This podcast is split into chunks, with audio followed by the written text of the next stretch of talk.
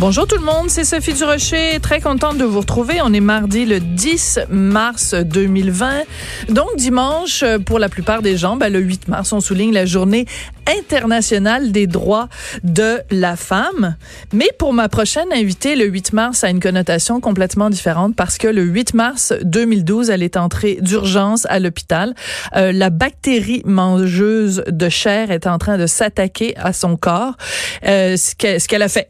Et en effet, au bout du compte, euh, ben, elle a dû se faire amputer non pas de un membre, non pas deux, non pas trois, mais quatre membres. Donc amputer des deux bras, amputer des deux jambes. C'était il y a huit Et depuis, cette femme-là, Marisol Saint-Onge, est vraiment une source d'inspiration et de bonne humeur, quelqu'un qui a traversé vraiment une épreuve extrêmement difficile, mais qui, dans chacune de ses apparitions, que ce soit quand elle va, tout le monde en parle, quand il y a un documentaire sur elle, euh, sur les médias sociaux, c'est quelqu'un qui me met toujours un sourire dans le visage. Est-ce qu'elle fait vraiment euh, preuve de beaucoup de d'humour face à l'adversité? Elle vient de sortir un livre absolument formidable que je vous recommande, euh, qui est sorti aux éditions de Mortagne. Ça s'intitule Se relever sans main ni pied. Et elle est en studio, Marisol Saint-Onge. Bonjour. Bonjour. Je ne peux pas vous dire à quel point je suis contente de vous avoir devant moi parce que euh, je vous suis depuis un bon moment et je le disais, à chaque fois que je vous vois en photo ou dans des documentaires, vous me mettez un sourire dans le visage. Comment vous arrivez à parler de ce qui vous est arrivé et d'en garder, euh, de garder un côté positif à travers tout ça. C'est quoi votre secret? Oh, ben, je pense que en partant, j'aime rigoler. Hein. Je suis quelqu'un euh, avant parce que j'avais ma personnalité avant que tout ça arrive. Ben oui. Euh, avant mes 34 ans, ben j'étais la même personne. Donc c'est sûr que je suis restée aussi joyeuse que j'étais et, et l'humour est un, un, bon moteur là pour avancer aussi. Donc oui, non, c'est le sourire, c'est c'est la clé du succès pour pour moi en tout cas. Mais il y a, tu sais, des gens qui pourraient dire bon ben là j'ai traversé une épreuve et là après ça je prends ça de façon positive. Mais vous c'est c'est vraiment poussé à l'extrême. Alors, je veux juste donner un exemple. La dernière euh, Halloween 2019, vous êtes fait photographier, vous êtes dans une boîte, comme dans une boîte de déménagement, et vous avez vos quatre prothèses autour de vous, comme si vous étiez comme un kit Ikea. Marisol, faut l'assembler, là. Eh bien, les morceaux sont, sont à part. Tu sais, on est plus loin que juste de mettre un sourire. C'est vraiment, vous avez une façon de regarder la vie avec humour. C'est très particulier. Oui, puis avec la condition que j'ai, euh, franchement, on a des, euh, des blagues inédites là, à faire. Là. Il y a toujours des jeux de mots à faire avec les bras et les jambes. Hein? Bon, allons-y. Oui. Alors, par exemple, hier à la bourse, les gens ont perdu. Ben, la bourse hier, ça m'a coûté un bras. Ah oui, un bras puis une jambe. un bras puis une jambe. Puis moi, pour vous avoir aujourd'hui, j'ai dû faire des pieds et des mains. puis ce matin, est-ce que vous êtes levé du bon pied? Oui, mais quand j'ai vu le verglas, les deux bras m'en sont tombés là.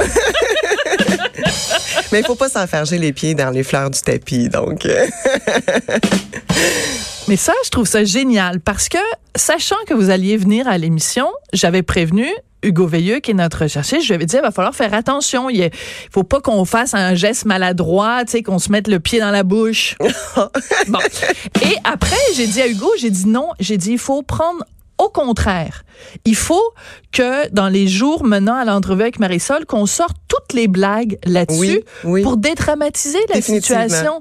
Parce que si je vous reçois puis que je dis à tout le monde, hey, faites pas de blagues sur euh, les, les, jambes, les bras, ben Marisol, elle va se sentir mal à l'aise. C'est exactement le contraire qu'il faut faire. Oui, et puis de dédramatiser, euh, on le voit sur le terrain dans le sens que quand on fait des conférences dans les écoles, autant primaires que secondaires, les blagues, ils dédramatisent.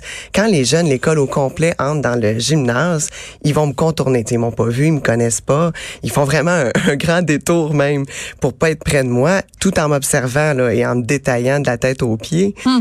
Et là, la conférence commence euh, avec Alain. On la donne ensemble. C'est dynamique, c'est votre conjoint, Alain. Oui, effectivement. Puis on s'amuse là-dedans. Puis justement, l'humour est important, donc on, on, fait plusieurs blagues. Et à la fin, ben, les enfants, ils viennent me serrer la main, ils font la file pour venir me serrer la main. Donc, le dédramatiser, c'est ça fonctionne. vous racontez dans le livre, qui est vraiment extrêmement bien écrit, vous racontez à un moment donné que vous faites une visite dans une école et dans la classe où vous allez, il y a une petite fille qui elle-même est amputée et au début, elle cache constamment son bras, euh, sa, sa, son membre qui est, qui est amputé Mais après la conférence, les choses changent grâce à vous, Marisol. Ah oui, parce que dans la conférence, je change mes pièces de robot. Hein. J'ai plus d'une plus d'une prothèse, donc euh, je leur je leur monte mes pinces myoélectriques et j'enlève ma main pour pour mettre la pince. Donc on voit le mognon. Et là, hum. on en profite pour euh, justement dire que c'est avec mon petit mognon que je chatouillais le bedon de, de mes garçons quand ils étaient tout petits. Là, sont 13 et 16 ans, ils trouvent ça un petit peu moins drôle. oui, on connaît ça, les petits garçons prudes. Mais donc de, de, de de pouvoir en rire comme ça puis de, de le montrer, ben par la suite la jeune fille montrait son mognon à toutes hmm. ses amies comme hey moi aussi j'en ai un. Alors ça, c'est sûr que ça nous donne la chair de poule, puis on se dit mon Dieu, faut faut qu'on continue. Puis effectivement, si j'avais encore du poil sur les avant-bras, ah. dans des situations comme ça, c'est sûr qu'il serait dressé. Là. Euh, vous parlez donc de, ben, vous dites si j'avais encore du poil sur mes avant-bras, quand on quand on rencontre quelqu'un qui est, amputé, on a évidemment plein de questions, style amputé 101. Ouais. Est-ce que ça vous dérange si je vous en pose quelques-unes? Pas du tout. Des plus naïves aux plus... Euh, ben, j'irai pas dans votre intimité parce que vous le dites dans le livre, des fois, les gens vous posent des questions vraiment euh, très personnelles. Mais par exemple, en ce moment, est-ce que vous sentez encore vos membres euh, fantômes? Ce qu'on appelle les membres fantômes. Oui, En ce moment même, ah vous nous parlez puis vous sentez vos pieds et vos mains. Et surtout quand on en parle, on dirait que ça s'est ah. amplifié. OK. Euh, c'est comme si des petits milliers de fourmis qui se retrouvent là où les membres étaient. Donc, ça l'envahit le volume, l'espace qui, qui est perdu. Euh, c'est un peu comme si on a une jambe qui est mal placée puis qu'on est ankylosé. Là. On va sentir ah. des, des, petites fourmis.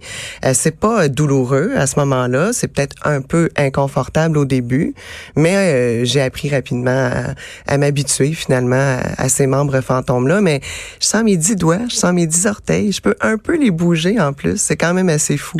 Le cerveau est vraiment bien fait. Mais en fait, ça vous aide parce que là, je vais répondre en fait parce que la réponse est dans votre livre. Mais ce qu'on comprend, c'est que le fait justement qu'il y ait quand même un certain nombre de terminaisons nerveuses dans votre moignon, ouais. c'est ça qui vous permet d'activer vos deux, vos prothèses. Exactement. Sinon, vous pourriez pas. Ben, je, sûrement que je le pourrais aussi parce que d'après moi, les, les amputés de naissance euh, peuvent aussi utiliser du myoélectrique. Ah. Donc, je crois pas que c'est propre vraiment, mais ça l'aide parce que c'est le même mouvement. En fait, le cerveau se rappelle du mouvement qu'on que je faisais auparavant et envoie mhm. le même signal. Donc, il fait gonfler le bon muscle. Euh, c'est juste de repérer euh, le bon muscle pour ouvrir la prothèse et pour fermer. Donc, c'est facilitant finalement les, les membres fantômes. Autant pour la marche aussi euh, si je marche après, un, mettons, un 5-10 minutes, tout d'un coup, là, c'est fou. J'ai l'impression que mes, mes vrais pieds s'en vont hein? se loger dans mes souliers. Et là, j'ai une démarche beaucoup plus naturelle, plus assurée. Donc, ça, ça m'aide d'avoir ces, euh, ces sensations-là quand là je vous vois, c'est la première fois que je vous vois en personne. Est-ce que ça vous dérange si je touche vos prothèses? Parce que moi, quand tu quand j'étais enceinte, tout le monde voulait me toucher la bedaine, ça m'écœurait, ça m'énervait. Est-ce que vous, ça vous dérange si les gens vous demandent? Non. vraiment pas. C'est une texture qui est un petit peu différente, hein, dans le sens que d'une peau, mais ça a une adhérence. Hein, c'est c'est fonctionnel. Mais c'est fascinant de voir à quel point, de sentir à quel point votre, votre prothèse, c'est pas juste, parce que les anciens modèles, c'était vraiment juste comme quasiment une, une main de mannequin, là, comme on trouve dans les magasins. Mais là, vous, vous avez vraiment tous les doigts, les phalanges. Oui. Puis là, vous l'activez, on hein. l'entend. Mettez, mettez votre main proche du micro. C'est fou, hein? C'est, moi, je l'entends plus, par Mais contre. Mais vous êtes la femme bionique, là. Vous êtes, c'est fou. Il manque quelques pouvoirs, par contre. vous n'êtes pas capable de sauter par-dessus le Grand Canyon. Non, non, euh, non, même pas une clôture. même pas une clôture. Mais ce qui est formidable, et ce que vous racontez aussi dans votre livre, qui est très touchant, c'est que donc, au moment où vous avez été atteinte par la bactérie mangeuse de chair, vous gagnez votre vie, vous étiez artiste, vous étiez peintre, mm-hmm. euh, et ce qui, ce qui, ce qui vous motive encore aujourd'hui et ce qui vous, vous fait vous lever le matin, c'est l'amour de l'art, c'est la passion pour la peinture, pour l'art, pour la beauté. C'est ça qui vous a sauvé. Définitivement, c'est la deuxième motivation en fait euh, en liste, c'est ma petite famille. Hein. Quand j'étais à l'hôpital, tout ce que je voulais c'était guérir pour pour revenir chez moi, être aux côtés de, de mon amoureux, de mes deux beaux garçons. Donc, euh, ça, c'était la première motivation. Mais après ça, pour gagner en autonomie, pour dire je veux continuer à vivre, euh, faire mm. quelque chose de ma peau, là, pas juste euh, regarder le temps passer, c'est la peinture qui a été le plus gros moteur là, pour me faire avancer.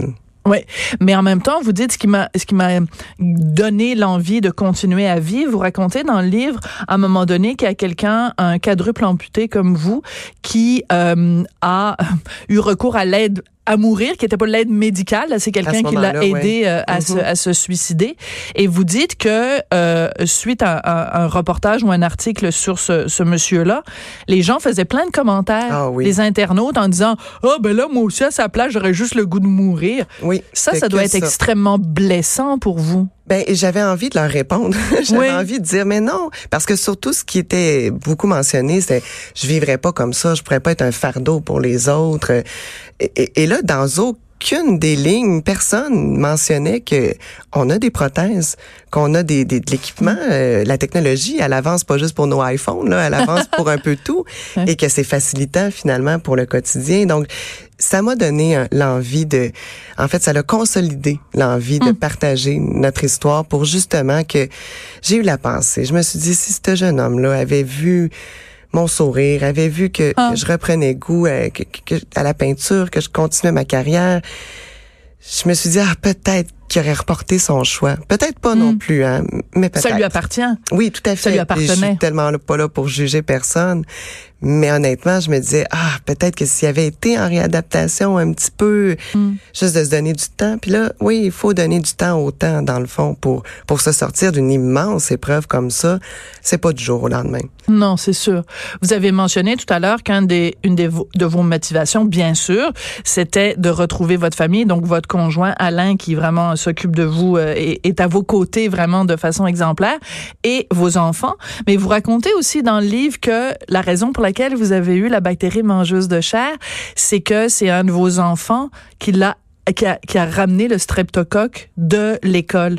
À quel moment vous avez pu avoir, vous asseoir avec votre fils, puis parler avec lui d'une peut-être d'une éventuelle culpabilité que lui ressentait par rapport à vous et à la maladie qui vous avait euh, communiqué? je sais pas si Alain l'a fait avant moi, dans le sens qu'il a été longtemps à la maison avec les garçons à, mm-hmm. à tout leur expliquer, à, à, vraiment les tenir dans la vérité. Donc peut-être que ça a été abordé une première fois, mais ça on l'a abordé plus d'une fois pour être s'assurer qu'il ressente aucune culpabilité, parce que bon, c'était une épidémie dans sa classe de maternelle. Il était probablement, je pense qu'il était 10-12 euh, mm. à avoir le streptocoque A et, et c'est pas lui au final hein, qui me l'a transmis. Il l'a transmis à son père avant moi. Euh, ça aussi, ça l'a aidé. Puis mais ça, c'est quand même récemment hmm. qu'on est arrivé avec ce, ce, nouveau point de vue-là euh, pour que vraiment il réalise qu'il y a aucune raison de se sentir coupable d'aucune sorte. Ben, j'aurais pu juste aller à l'épicerie, tenir le panier d'épicerie et, et voilà. Et l'attraper de cette façon -là. Et on n'a aucune idée pourquoi, parce que lui a été malade avant moi, Alain a été malade avant moi, puis les deux n'ont pas eu d'antibiotiques, on, on, on, guérit rapidement euh, mm-hmm. sans médicaments. Bon, du Tylenol, du Advil, des choses qu'on retrouve à la maison. Et personne n'aurait pu prédire que moi, ça allait compliquer, que ça allait dégénérer. Et là, quand le streptocoque A dégénère, on l'appelle la bactérie mangeuse de chair. Quel nom atroce. c'est atroce. Puis évidemment, c'est une, une, une, bactérie dont on avait beaucoup entendu parler quand Lucien Bouchard l'a eu. Et c'est ce qui fait qu'il a, que sa jambe a été euh, amputée. Et je me souviens, à l'époque, quand on entendait juste ces mots-là, bactérie mangeuse, on a l'impression de la voir, la bactérie vraiment avancée comme un, un Pac-Man. Oui, c'est un petit peu l'image euh, qu'on a.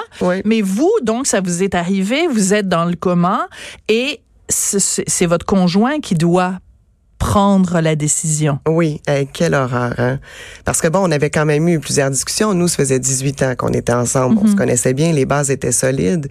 Et auparavant, euh, on avait une connaissance qui avait eu un, un diagnostic de cancer du sein et avait beaucoup de la difficulté à envisager de perdre le sein. Euh, de se le faire euh, enlever. Et moi, je m'étais revirée à Alain, je lui avais dit, écoute, là, vraiment, entre un sein puis la vie, je choisis la vie, là, mm. sans aucun doute. Et donc, ça, c'était clair entre nous deux que je voulais vivre. Mais en même temps, on avait aussi eu des discussions sur moi, euh, l'acharnement thérapeutique, mm. de me réveiller dans un, en fait, dans un état végétatif. C'est pas une vie que j'envisage. C'est pas une vie pour mes proches non plus que j'ai envie de leur faire mm-hmm. vivre. Donc, lui a dû jongler avec tout ça. Euh, c'est pas simple parce que à ce moment-là, dans ces euh, cette semaine-là de coma, personne pouvait prédire que quand j'allais revenir, si j'allais revenir, parce mm. qu'il donnait 5% de chance, que je reviendrais avec ma tête. Donc, euh, ça a été oh! un coup de dé. Ouais, ouais. Puis il a bien fait. il a bien fait. Et aujourd'hui, donc, vous, vous vivez donc avec ces quatre euh, prothèses, mais votre vie quotidienne n'est pas simple. Pourtant, euh, vous avez, il y a pas tellement longtemps, fait, un, je sais pas vraiment un marathon, mais vous avez fait euh, une un marathon course. pour moi, oui. Ouais, pour vous, c'était un marathon. Racontez-nous un peu comment ça, ça, ça Oui. s'est passé, tout ça, parce que il y a huit ans, quand vous aviez, quand vous êtes sorti de, de l'hôpital, vous pouviez pas imaginer qu'un jour vous feriez ça. Alors vraiment pas, pas du tout. Euh, surtout pas euh, cette distance-là que j'ai réussi cette journée-là. Mais en fait, c'est- on, est- on m'avait approché pour être marraine d'honneur puisqu'il amassait des fonds pour la prévention du suicide. Et c'est sûr que bon, c'est une cause qui m'interpelle, pas parce que j'y ai déjà pensé. Je vais être très honnête là, ça, c'est pas quelque chose que j'ai. Ça vous a jamais Zéro. traversé l'esprit? Zéro. Vous me zéro. regardez dans les Ah yeux puis vous me dites zéro. Ouais, ouais, ouais. La vie est trop belle pour. euh, pour arrêter ça là. Non, j'ai toujours eu cette Même soif dans de les vivre, moments là. les plus sombres, même quand Ouais. vous vous réveillez puis que vos vos membres sont nécrosés parce que Ouais. vous êtes réveillé, les membres étaient nécrosés puis c'est à- tu sais à un moment donné il a fallu amputer mais même à ce moment-là jamais ça vous a jamais traversé l'esprit. Non, tout ce que je voulais, c'était vivre. Et donc, je Hmm. survivais à ce moment-là. Oui. Euh, je pouvais pas concevoir que j'abandonnais la vie tu sais que je m'étais bâti là, on avait travaillé très très fort pour Ouais. être là où on était rendu. On avait notre entreprise de peinture artistique, on, on était heureux, nos deux enfants en santé, une petite maison, euh, c'était le parfait bonheur là. Ouais. Euh, je pouvais pas imaginer que j'abandon- j'abandonnais ça. Alors donc vous faites cette euh, cette course pour la cause pour ramasser des sous pour Oui, la prévention du suicide. pour montrer aux gens que oui, je voulais pas juste être là comme marraine d'honneur et, et être dans la, la, la haie d'honneur puis d'applaudir Ouais. les, les, les coureurs. Euh, ce que je voulais, c'était pouvoir justement donner l'exemple que malgré toutes les difficultés, et là, c'était pas une course parce que je cours pas. Moi, je pouvais marcher et d'autres gens aussi marchaient. C'était une marche et course. Et à ce moment-là, je voulais juste prouver en quelque part que ça vaut la peine de se, de se battre pour vivre parce que effectivement jamais j'aurais cru me retrouver à ce moment-là en tout cas certainement pas de de, de, de franchir la ligne d'arrivée du 3 km même que Hmm. Alain poussait le fauteuil roulant vide tout au long des 3 km Au cas où. au cas où que j'ai besoin d'arrêter et donc finalement il a traversé le fauteuil vide et, et moi je suis arrivée avec mes béquilles euh, j'en revenais juste pas Ah ouais, puis les photos sur les médias sociaux, c'était c'était délirant. Là, c'était vraiment euh, tellement euh, inspirant. Donc, vous donnez des conférences pour justement partager ce- cette euh, cette joie de vivre là. Dans votre livre, vous vous nous parlez quand même aussi des moments qui ont été plus pardon, qui ont été plus frustrants. Entre autres, euh, ben il y a plein de gens dans le parcours médical qui ont été formidables et vous leur rendez Oui, hommage. oui. Mais il y a une coupe de fonctionnaires de- du ministère de la Santé, puis une coupe de personnes dans les dans les dans les CIUS, puis dans les CIS, puis qui vont un petit peu avaler leur café de travers en lisant votre livre. tu sais, la bureaucratie au Québec est pas faite pour les gens malades, là. Elle ouais est pas faite, elle est pas faite pour vous aider. En tout cas, dans votre cas, ça a été un peu le parcours du combattant, là. et surtout pas fait je dirais pour les gens qui veulent avancer rapidement Ouais. Euh, moi j'étais vous pressée êtes une petite vide, vous. Oui, faut l'avouer, et je pense qu'il faut être à l'écoute finalement de, du patient parce que, et là vous avez bien fait de le mentionner auparavant, c'est vraiment pas tous les intervenants que j'ai rencontrés. Au contraire, c'est peut-être 1 à 5% que j'ai eu plus de Mais difficultés. c'était un 5 de trop. C'est qu'ils prennent beaucoup de place. Euh, C'est comme Ouais. un mauvais commentaire sur les réseaux sociaux. Il nous envahit. Donc, c'est Ouais. sûr que c'est un peu la même, la même réaction que ça donne. Mais en même temps, euh, oui, puis on a dû se battre pour, pour accéder Mais ça, à... c'est pas normal, être obligé de se battre Ouais. pour, euh, pour euh, obtenir des soins. Ouais. Je veux dire, on le paye assez cher, notre système de santé. Comment se fait-il que vous, vous ayez été obligé de faire des pieds et des mains? Oui. Ouais, je bon, j'ai peut-être été malchanceuse aussi hein, je suis peut-être tombée des fois en des zones grises quand je suis arrivée à l'institut d'adaptation, ils sortaient d'un déménagement donc il y avait quand même des adaptations qui avaient pas été complètement faites. Euh, euh, Oui, mais on, on vous donne des mauvais renseignements. On vous dit, Ouais. on vous dit, vous habitez à Trois-Rivières, donc Ouais. à équidistance entre Montréal et Québec. Euh, mais on vous dit pas qu'il y a certains des services que vous pourriez avoir à Québec. On vous dit non, c'est juste à Montréal. Juste à Montréal, Bref, on vous met des bâtons dans les roues. Oui, là. parce que c'est je pas le normal. disais, en plus, euh, nous, on a habité 10 ans à Montréal, donc euh, on connaît très, très bien, on sait ce que c'est, euh, et on savait où se situait l'Institut et donc le trafic pour s'y rendre. Et bon, au Québec, pour nous, la route est beaucoup plus simple. C'est beaucoup plus facile de, de, Trois-Rivières de s'y rendre, mais aussi, euh, il y avait des, euh, bon, il y avait une piscine. Puis moi, j'adore nager, donc si j'avais eu le choix, j'aurais choisi Québec, ça c'est sûr et certain en partant. Et je l'ai appris beaucoup tard, là, beaucoup trop tard. J'étais Ouais. sur place en réadaptation et c'est un autre patient qui m'a dit pourquoi t'es pas allé à Québec? Mais je dis, ben, parce qu'ils font pas de bras à Québec. Il dit, ben non, ils font des bras à Québec. Je dis, ben oui, mais moi, elle m'avait dit qu'ils faisaient pas de bras à Québec. Et donc, c'est pour ça que j'avais été obligée, entre guillemets, d'aller à Montréal. Et j'ai rencontré des spécialistes super incroyables. Vraiment, j'ai eu une belle réadaptation aussi, mais en même temps, euh, ce petit côté-là de pas avoir le choix, mm. ça reste un petit peu en travers de la gorge et tous les petits trucs négatifs qui arrivent par la suite, je pense qu'il amplifie finalement ce sentiment-là. On a l'impression que la main droite, c'est pas ce que fait la main gauche. bon, on va toutes, toutes, toutes, toutes, toutes les sortir aujourd'hui, Marisol. Non, mais c'est parce que moi, je lisais ça et je me disais, mon Dieu, déjà que la vie lui a enlevé son bras droit, son bras gauche, sa main, mm-hmm. sa, jambe droite, sa jambe gauche. En plus, il me semble que le système de santé devrait l'envelopper, devrait la câliner, devrait être plein, plein de bienveillance avec elle, au lieu de, de vous rendre la vie plus facile au lieu de vous la rendre plus difficile. J'étais choquée contre les fonctionnaires quand je lisais votre livre. Oui, parce que quand tu te retrouves face à justement quelques gestionnaires autour d'une table et puis qu'on te remet des papiers que tu dois assurément signer si tu veux continuer à recevoir des soins, euh, c'est fâchant parce que c'est comme si à cause que j'ai osé dire quelquefois les, les, trucs qui marchaient moins bien, qui allaient moins vite et tout ça par rapport au délai qu'eux m'avaient donné dès le départ. On me dit tu vas recevoir ta prothèse à Noël, donc tu t'attends à Noël à aller autour de la table avec ta prothèse finie et c'est pas le cas.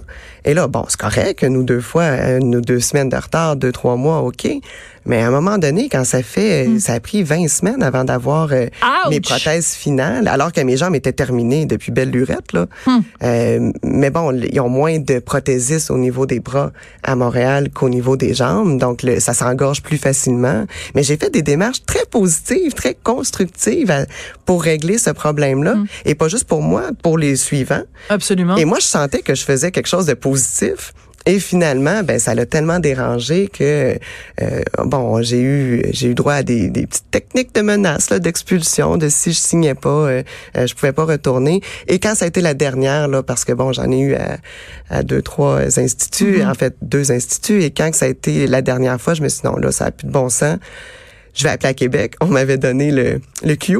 Et euh, maintenant, je suis rendue à Québec et je les adore. Ça fonctionne très, très, très bien. Parce que, donc, le fait que vous ayez des prothèses, ça ne règle pas tout. Plusieurs fois par, année, il faut quand même que vous fassiez euh, ajuster. Puis bon, la technologie aussi évolue. Donc, même tout ça, euh, donc, dans la, la, condition actuelle dans laquelle vous êtes, elle va continuer à évoluer. Et est-ce que c'est possible même que, à un moment donné, les prothèses, vu que la, la science peut continuer à évoluer, vous permettent à un moment donné d'accomplir des choses que vous ne pouvez pas accomplir aujourd'hui? Euh, j'ose espérer, oui, qu'éventuellement, on voit justement les personnes qui sont paralysées là et qui ont droit, ben, ils ont des espèces de d'exosquelettes. Mm-hmm. Et euh, bon, je dis on droit, mais c'est pas encore accessible. C'est très très très coûteux. Euh, mais on voit des petits exemples comme ça sur Internet qui arrivent à monter des escaliers. Et donc, vous aimeriez ça, ah, monter un escalier? Ah mon Dieu, mon conjoint aussi aimerait ça. Évidemment, c'est l'obstacle majeur. C'est dès qu'il y a une, dénivellation très importante, euh, j'ai besoin qu'il m'aide à, les monter. Donc, ça, c'est certain qu'on souhaite que dans le futur, tout ça facilite l'autonomie. Euh, je pense qu'on devrait lâcher les nouvelles versions d'iPhone et vraiment se concentrer pour aider euh, les gens avec un handicap. Absolument. Puis de toute façon, ce sont des, des innovations technologiques qui peuvent aussi avoir des répercussions sur plein d'autres choses pour, pour tous les autres membres de, de la société. Écoutez, parmi les trucs rigolos, mais en même temps un peu creepy oh! que vous racontez dans le livre. Là, je m'excuse d'utiliser un mot anglais, mais c'est vraiment le seul mot qui me vient à l'esprit. Vous parlez des gens qui ont des fantasmes sexuels envers les femmes amputées. Ah oui. C'est comme on avait, vous aviez pas vraiment le goût de découvrir ça vous dans votre mm, vie? Non, puis on en a aucune idée avant que tout à coup. là là plus d'une personne, là, je, pourrais le compter en, centaines de gens qui. De centaines? Oh, oui, à travers les, mes, mes, trois plateformes de réseaux sociaux. Là, euh, euh, c'est principalement sur Instagram, euh, mais non, ça se retrouve partout. moins sur Twitter, par contre. Mais oui, c'est tout simplement, c'est facile à les repérer. Premièrement, ils m'abordent toujours de la même façon avec un hi, un allô. bon, moi, je suis pas là pour jaser, juste chatter. Là, je veux dire, les gens vont m'écrire, ils vont me parler de ce qu'ils ont vécu. Mm. Et là, je vais leur répondre. Je prends vraiment le temps de répondre à tout le monde, je lis tout le monde, mais je le sens quand c'est autre chose qu'ils désirent. Et là, ben, je vais voir le profil de la personne qui, qui m'écrit et elle aime que des personnes handicapées, que des femmes handicapées ou amputées. Donc, c'est dans, dans ses amis, là, euh, on le voit, c'est que des personnes euh, en situation de handicap. Puis il y en a des centaines de oh, Il y en a beaucoup. Oui, oui, oui. Puis c'est un réseau. On dirait quand il y en a un qui te trouve, les autres Oh! amis, euh, ça passe le mot. Ouais, c'est tannant. C'est le côté moins reluisant. Oui, ça. je me suis même demandé à un moment donné, est-ce que je ne présente plus de photos où on voit mes mognons? Euh, parce que ça arrive souvent justement quand on voit les mognons. Je pense que c'est ce qu'ils préfèrent plutôt que les prothèses. Et là, je me suis dit, ben, je suis pas pour arrêter quand si je suis à la piscine. Moi, ils sont pas waterproof, là. et, et mon corps, je l'accepte, moi, comment il est rendu maintenant. Ouais. Puis bon, euh, je suis toujours en train de l'arrière-pensée de me dire euh, bon, je peux peut-être aider une femme qui va se cacher parce Hmm. qu'elle s'accepte pas, mais si elle me voit moi, euh, c'est quand même assez intense. Puis qu'elle se dit Hey, elle ose se montrer, puis elle est en costume de bain, puis elle sourit, puis elle a du fun parce qu'elle se baigne. Moi, j'adore nager. C'est c'est c'est ça le, le, le propos. Ouais. C'est c'est le but du message, c'est qu'il faut jamais s'arrêter de faire ce qu'on aime à cause d'une question d'apparence et encore moins à cause que d'autres vont commenter. ou- Absolument. Ouais, je m'arrêterai pas pour eux. Alors, je veux absolument qu'on finisse avec une anecdote rigolote, bien plus intéressante que les gens un peu creepy qu'il y a sur les, euh, sur les internets. C'est justement, vous parlez de nager et vous racontez que, bon, vous, vous commencez à nager puis vous êtes un peu, bon, maladroite, c'est fort compréhensible et que, bon, avec vos bras, vous, vous, vous nagez, vous avez l'air un peu d'un phoque.